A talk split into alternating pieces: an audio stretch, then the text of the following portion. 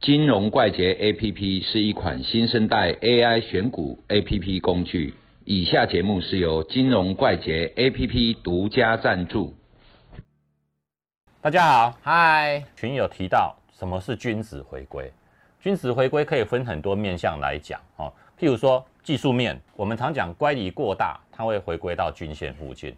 好，不管是均线往上拉，它盘整让均线靠近，还是它直接掉下来，就是一种靠近均线，也是一种均值回归。还有价值型的回归，哦，股价打折之后，诶，它会回到原来的地方，这也是一个均值回归。好，那以我们今天来看一三零八的雅聚，嗯，涨得好好的，突然间一根下来，可以说是一种均值回归，慢慢往均线靠近嘛。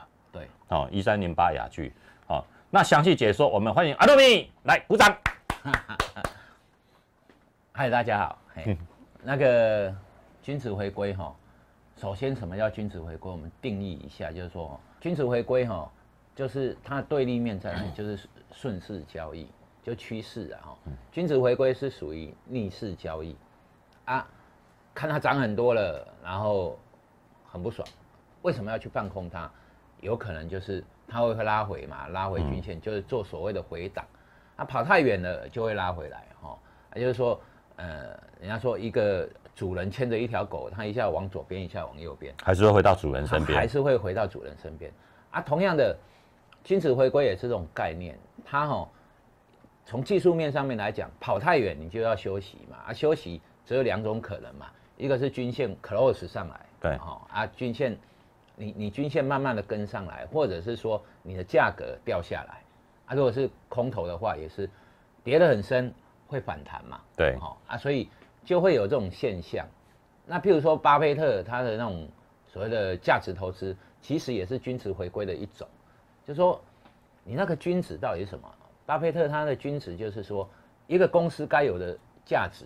嗯，那他认为公司该有价值，譬如说是一百块，那打折后，因为恐慌啊、乱卖啊，哈，然后股市整个大盘不好，有一些股票它是。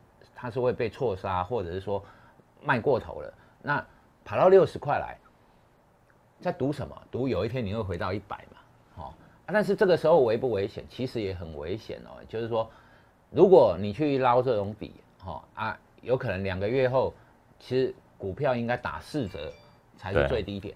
那现在你打六折就进去买啊，所以说你还是有风险的，不是没有风险，但是你会站在一个。比较好的一个价格上面，好，那这种所谓的均值回归哈，危机入市的一个概念，就是赌它有一天会回到正常价位，啊，这种就是所谓的巴菲特的价值投资。那另外一个就是说，在技术面上面来讲，就是说有时候会跑过头，连续涨的乖离实在太大了哈。譬如说之前的航航运股，它每一次涨都是涨三倍。哦，两个大波段都涨三倍，涨三倍之后呢，它就会拉回，啊拉回，它可能都拉回三三四十八，好三四十八，那大部分都是在四十八左右了哈。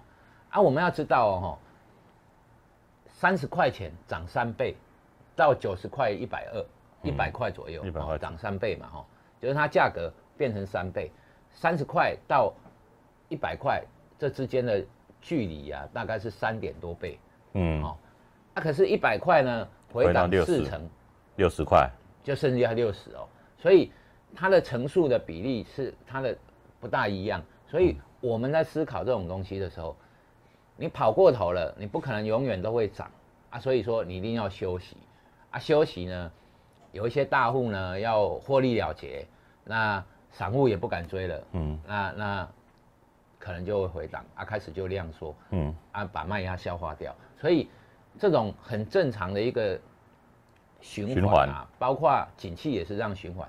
你总是有一个参考点啊，那个参考点，譬如说技技术面上面，我们可能就是以均线当参考点。像价值投资，它就是以公司的价值来做一一个参考点，做一个基准。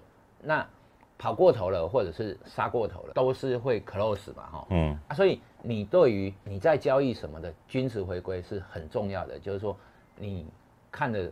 东西是技术面的均值回归，还是价值价值型的均值回归，还是甚至连连期货的基差都会跑来跑去嘛？哦，就是一下子正价差，一下逆价差。可是它的中心点都在哪里？中心点都在于现货价格，所以跑过头了会拉回来，这种都是一个逆势交易，基本上就是属于均值回归，大概是这个样子。好，所以说均值回归是个逆势交易，它的风险其实还是蛮大的。谢谢阿鲁米，拜拜，拜拜。